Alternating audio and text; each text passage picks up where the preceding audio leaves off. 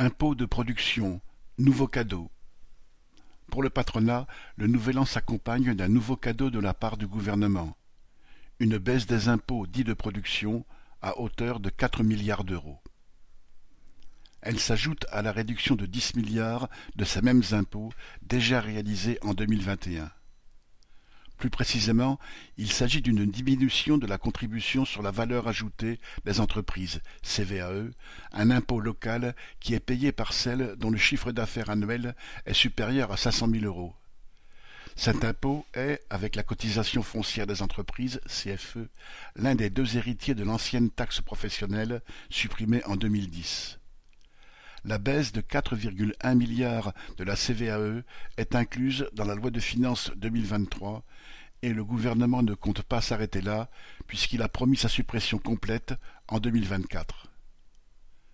La loi de finances prévoit la compensation complète de cet impôt pour les collectivités locales au moyen d'un prélèvement sur la TVA et sur le « fonds vert » nouvellement créé dans le cadre de la transition écologique. Cela revient à dire que le manque à gagner sera reporté sur les administrations centrales ou financé par la dette de l'État. Dans tous les cas, le gouvernement en présentera la note aux classes populaires.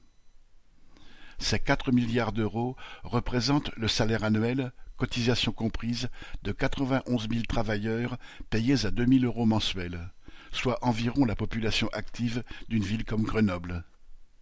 C'est aussi environ cinq fois le budget annuel d'un centre hospitalier universitaire. Ce cadeau vient s'ajouter à l'ensemble des aides de l'État aux entreprises.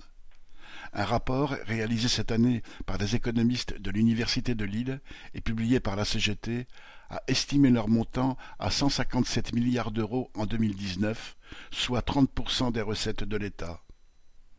Pour mesurer l'augmentation de ces aides aux entreprises, la même étude estimait leur montant à environ 30 milliards d'euros au début des années 2000. Thomas Baumer